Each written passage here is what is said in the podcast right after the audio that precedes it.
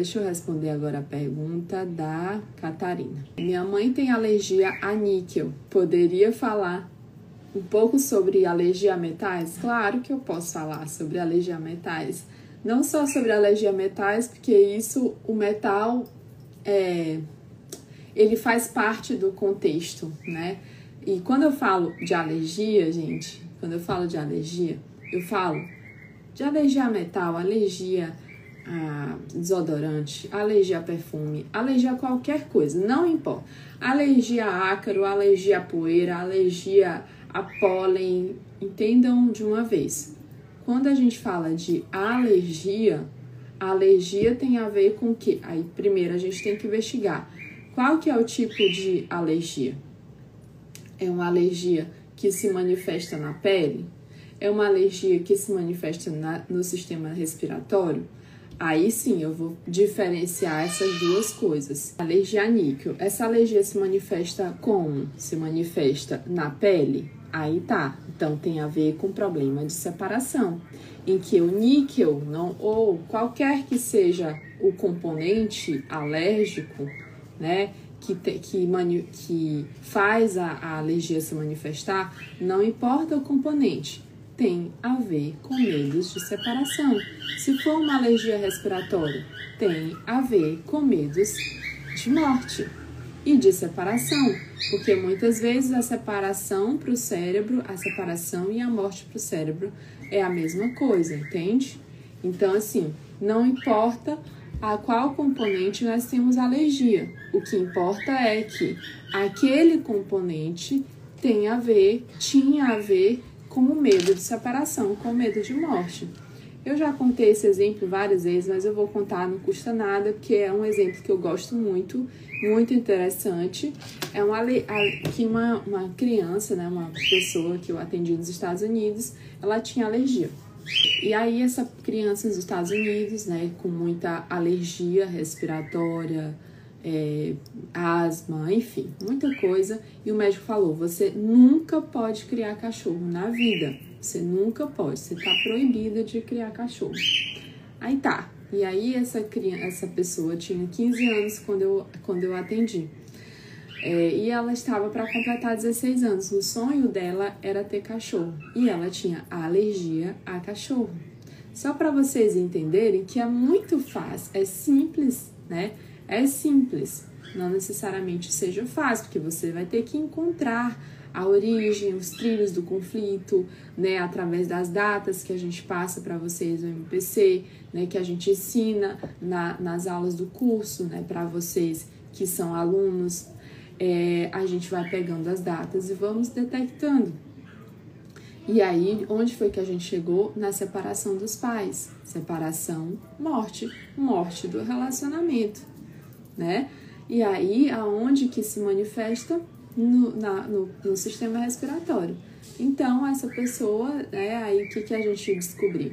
Né, que quando a mãe se separou, os pais se separaram, ela ficou uma semana na casa da avó até a mãe se organizar, né, mudar de lugar, mudar de cidade, enfim. E ela ficou uma semana e a avó criava um cachorro.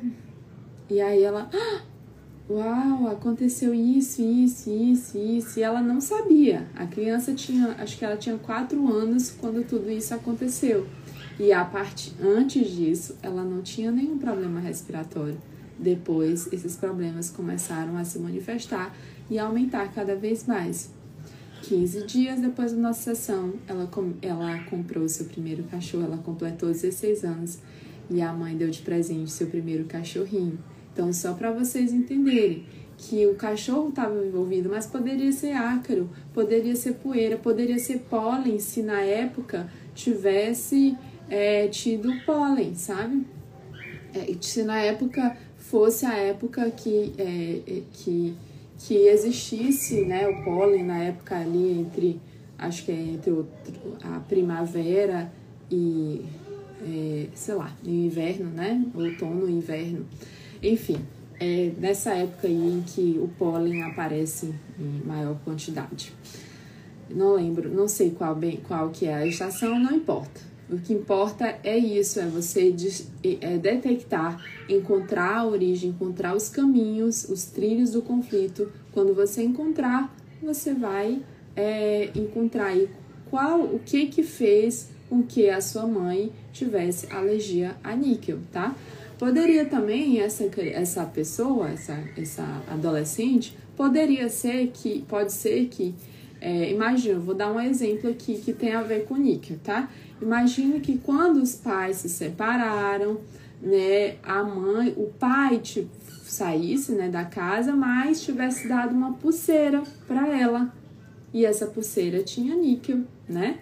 Tinha algum componente, algum metal, e o níquel estava junto. É, pode ser. É, e aí, pode ser que ela anos depois manifesta uma alergia, ela não pode usar pulseira.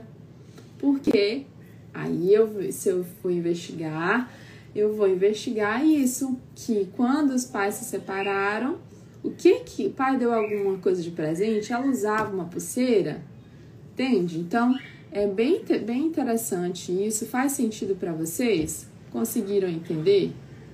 é, alergia a leite, lactose e proteína. No caso de um bebê de um ano, o trauma pode ter, pode ter sido vivenciado pela mãe? Pode sim, é, pode sim.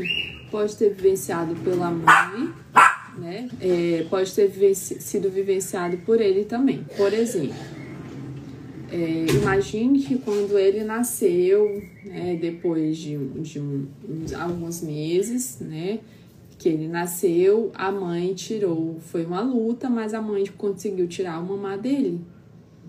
Aí, o que que acontece? Ele tem alergia à lactose, porque ela, ela tirou o peito, mas começou a dar leite, leite ou, ou fórmulas, né, é, para essa criança. E aí, o que que acontece? A criança pode ter alergia à lactose, ao componente da fórmula. Por quê? Porque aquilo lá o, o remete à separação, à perda de contato, à perda do seio da mãe. Ele, ela, a mãe não pôde mais amamentar ou não conseguiu mais amamentar. Então, é, o leite faz parte do contexto de separação, faz parte do contexto de eu perdi é, o seio materno, eu perdi a minha proteção, eu perdi a minha mãe, eu não, não, eu não pude mais é, ser amamentado. Né? Existem alguns hospitais também né, que quando a criança nasce, na mesma hora eles dão fórmulas. Aqui em São Luís mesmo tem um que eu, eu já soube né, por várias pessoas quando a criança nasce, a primeira coisa que eles fazem, né? Uma das primeiras coisas, principalmente quando é parte cesáreo, eles dão fórmula para a criança. Então, é um, é um, eu acho um crime, eu acho um absurdo fazer isso, a não ser que a mãe não esteja conseguindo produzir leite ainda, que a mãe não esteja conseguindo produzir suficiente, ou que aconteceu alguma coisa com a mãe, né? Essa coisa de insuficiente, é, eu, eu nunca estudei isso. Eu estudei muito sobre parto, sobre maternidade, sobre tudo isso, quando eu fui ter meus filhos e não existe essa questão. Vocês sabiam que não existe essa questão de produzir? Eu não, ah, eu não estou produzindo leite suficiente. Vocês sabem por quê que não existe? Porque quanto mais você dá para o seu bebê de mamar, mais ele vai, mais o bebê, ele, mais o bebê vai conseguir mamar. Quanto mais ele suga, mais aumenta a produção do seu leite. Então, é isso. E aí né, não existe a história, não produz o leite suficiente. Agora, se você dá a de mamar e dá também a fórmula, o bebê não vai sugar o suficiente para você produzir também suficiente para ele. Por quê? Porque ele está tendo, ele ele está recebendo uma outra uma outra alimentação. Então, se ele está recebendo uma outra alimentação, ele não vai mamar o suficiente para você produzir muito leite entende? Então, toda pessoa que dá de mamar exclusivamente, a não ser, aí sim, a não ser que a mãe é, tenha uma, um, uma depressão pós-parto, tenha um, um, é, um trauma muito grande na hora do parto, ou depois o parto e aí diminua a produção do leite. Aí sim, pessoal. Mas você tá boazinha, tá tudo certo, tá tudo ok e não produzir leite suficiente, essa parte não existe, não existe nenhuma literatura, tá? Vocês podem pesquisar, não existe em nenhuma literatura falando, não existe nenhuma literatura falando sobre isso, ok? Então, sim, pode ter sido algum conflito da mãe, quando que a mãe venciou é, enquanto tomava leite, ou pode ser da própria criança, né, por ter, ter sido deixado de amamentar, ok, Ana Paula? É, Dalila, e quanto a pessoa tem um refluxo com chocolate? Bom, não importa se é refluxo com chocolate ou refluxo com suco ou é refluxo de qualquer coisa que seja, tá? Gente, é, é refluxo, é eu não tô conseguindo engolir, eu não tô conseguindo digerir, eu não tô conseguindo primeiramente engolir. Engolir o quê? Ok, é o chocolate? Tá bom, então o que, que aconteceu quando depois, um dia depois que você comeu chocolate? Que notícia difícil você recebeu? O que, que aconteceu que você não consegue engolir, que você não consegue colocar para dentro e talvez o chocolate estava envolvido naquele contexto, entende? Então, se a pessoa tem refluxo com chocolate, eu imagino que ela deve comer ou antes comia mais chocolate. Então, em algum momento que ela estava comendo chocolate ou depois que ela comeu chocolate, ela não conseguiu engolir. Engolir o quê? Talvez uma briga, uma discussão, uma notícia, alguma coisa difícil que alguma coisa difícil que aconteceu com ela e ela não conseguiu colocar para dentro, ok? Ei, terapeuta do futuro, tudo bem? Peraí só um pouquinho, peraí só um pouquinho que você já vai continuar esse vídeo. Olha só, queria pedir para você fazer três ações bem importantes para você e para a gente. Se inscreva no nosso canal, clique no botão que está aparecendo aqui embaixo, que parece um sininho, para você ser notificado todas as vezes que saírem vídeos novos no nosso canal. Ah, tem uma coisa bem importante. Comente também se você acha legal ou se você tem alguma dúvida. Ah, e não esqueça de clicar no joinha, dar um like aqui se você já está gostando desse conteúdo. Um beijão e aproveita tudo! É, criança de 10 anos sente medo de ficar sozinha no escuro e tem glicemia, come muito, que pode ser. Bom, tem várias coisas aí, né? Não tem essa que pode ser. E aí vocês têm que entender que não existe uma receita pronta. E não, então não é só a galera falar, ó, é, é, é isso que está acontecendo com, a, com as crianças. Tem várias coisas aqui que podem estar tá acontecendo, que podem estar, não necessariamente, né? É, está acontecendo com essa criança. O que, que pode estar acontecendo com essa criança? Pode ser que ela tenha tido um evento específico à noite e que deixou ela com medo de dormir sozinha. Pode ser algum sonho que ela que está impedindo, fazendo com que ela não ela, ela tenha medo de dormir sozinha.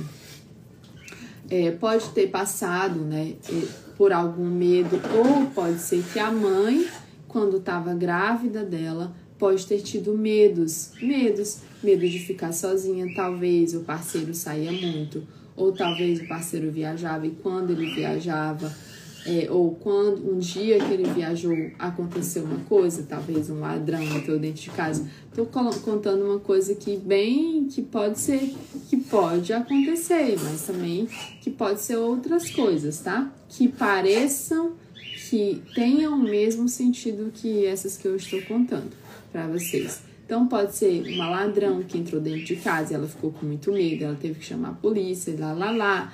Entende? Então, isso tudo pode gerar medo nessa criança. Aí primeiro a gente tem que saber quando foi que começou esse medo? Quando, desde quando que ela tem medo de dormir sozinha?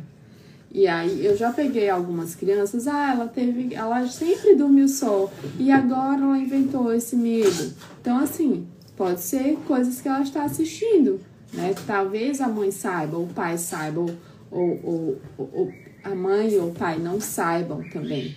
Pode ser e não percebam é, que esse medo da criança, às vezes a criança vem para o nosso consultório e ela nos fala que está assistindo a, a, algumas coisas de monstro ou filmes de terror, sem o pai saber, ou sem a mãe saber, ou até eles veem, mas eles não se dão conta que aquilo é, pode ser prejudicial, para a criança, tá? E aí ela tem glicemia e come muito, tá? Aí é, são uma, outras duas informações que podem estar associadas a esse medo, como também pode não estar associado. Se ela come muito, ela precisa de proteção. Se ela precisa de proteção, se ela está precisando comer muito para se proteger, então isso significa dizer que talvez os pais não estão protegendo essa criança é, de forma suficiente. É, e talvez não é que eles não estão fazendo a parte dele, é que para ela é preciso de precisa mais. Precisa mais. Ah, e se ela tem glicemia, Dalila? Então, mais uma outra informação complementar. É, observe que essas informações são informações que, ao mesmo tempo que elas, elas são diferentes, elas podem ser complementares. A glicemia. A glicemia, isso quer dizer que ela está em luta, em luta para combater alguma coisa, que pode ser na escola, que pode ser na questão de casa, dos pais. Então, ela tá com, ela tem que lutar, ela tem que ter energia muito mais do que ela já produz. Então, ela precisa de uma energia lá nas alturas, porque glicemia é, serve muito para nos dar energia, então ela, a glicemia dela vai lá para cima porque ela tem que ter uma, uma energia assim fora do tamanho dela para que ela consiga combater, para que ela consiga se proteger. E aí essas informações elas nos dizem muitas coisas, que pode estar acontecendo alguma coisa no lar dessa criança, que pode estar acontecendo alguma coisa na escola e isso não pode ser deixado passado em branco, tá bom? E é uma coisa, é um alerta também para as crianças. Vai que para esses pais, né? Vai que essa criança está sendo abusada, entende? Então a gente tem que observar tudo isso. Aline é, apliquei um PC a uma pessoa que tinha azia, melhorou por dois dias, depois voltou. Conflito não continua. Conflito não continua. Será que não continua mesmo? Será que é, que, que tem mais conflitos para ser trabalhados, Aline? Então tem que, ser, tem que observar isso. Se tem mais conflitos a serem trabalhados, pode entrar. Se tem mais conflitos a serem trabalhados, se é, se a gente se tem mais coisas lá atrás que precisa ser investigado. Às vezes o conflito agora passou, mas ainda tem conflitos lá atrás pendentes de resolução. Resolução aonde, Dalila? Se já passou? Resolução interna, tá? Pode ser isso, é, mas você está dizendo, ah, o conflito já passou, o conflito não continua. Pode ser isso. É, é, se você está dizendo que o conflito não continua, eu imagino que isso que você investigou agora já passou, então tá tudo certo. Mas então veja o que, que aconteceu lá atrás, que tenha o mesmo contexto, é, que foi difícil para essa paciente é, digerir, assimilar, proteger o seu território, enfim. E aí você veja se não tem mais coisas para trabalhar, porque pode ser que tenha, ok? Observe também se essa azia, se tem componentes específicos que essa pessoa tem azia. Por exemplo, pode ser que ela tenha azia quando come a melancia. Pode ser que ela tenha azia como quando come alguma coisa com leite. Pode ser que. Então, então tem que investigar se é, esses componentes estão associados a algo que aconteceu lá atrás. E aí a gente precisa ressignificar só para ajudar a melhorar, né? Outra questão, né? Existem essa possibilidade que eu falei agora, existe uma outra possibilidade. Essa paciente pode estar ainda em fase de cura, tá? E quando o paciente está em fase de cura, às vezes ele até piora. Ele pode melhorar, mas ele pode piorar também, né? Ele, a gente entra, a gente vai lá para a crise de cura do paciente, às vezes ele até piora, né? Nessa crise de cura e aí depois ele melhora. Por isso que o meu retorno geralmente com os pacientes A grande maioria deles é com 30 a 40 dias, que às vezes eles melhoram, aí piora um pouquinho, ou então melhor, piora, e aí melhora um pouquinho, piora ali nas três, nos três, quatro dias, e aí depois eles vão melhorando, que a cura vai, ela continua. É como se eu, é, o meu organismo, é como se não, né? É isso mesmo que acontece. O meu organismo, ele vai se adaptando, se moldando de novo em relação àquela informação que nós demos para paciente, ok? Dalili, quando uma pessoa fala para você na consulta, posso mentir? Aí você fala assim, ó, pode, mas eu não vou te ajudar se você mentir. Eu coloquei essa pergunta só para a gente rir, né? Que é de rir mesmo. E se o paciente falar, posso mentir? Bom, pode, né? Mas eu não, não posso fazer nada por você. Às vezes também a gente percebe que o paciente está mentindo, fala, ó, por favor, tô aqui não para te julgar, mas para te ajudar. Então eu preciso que você, né, me fale as informações, é, me dê as informações fidedignas para que eu também te ajude de forma certeira. Então, às vezes a gente tem que fazer isso para os pacientes, tá? Qual conflito está relacionado com a hemorroida, as doenças na região do reto? É, geralmente é um conflito de identidade, né? Perda de identidade ou ganho de identidade. Na maioria das vezes, perda de identidade. Que identidade, Dalila? A minha identidade como filha, como filha do meu pai ou como filha da minha mãe. A minha identidade, é, será se eu sou parecida mais com meu pai ou mais com a minha mãe? Eu tenho essa dificuldade de aceitar que eu sou mais parecida com meu pai ou mais parecida com minha mãe, é, identidade no sentido de é, eu não consigo, eu não consigo, é, eu não consigo saber para onde é que eu vou, de onde que eu vim, o que que eu quero fazer da minha vida. Então eu não encontro o meu lugar, o meu espaço, eu não encontro é, a, o meu lugar no mundo, tá? Então, geralmente, as pessoas que têm um problema hemorroida, tá? É, problema ali na região do reto, é, finalzinho do reto ali, né? Esfíncter anal, pode ter a ver com isso, ok?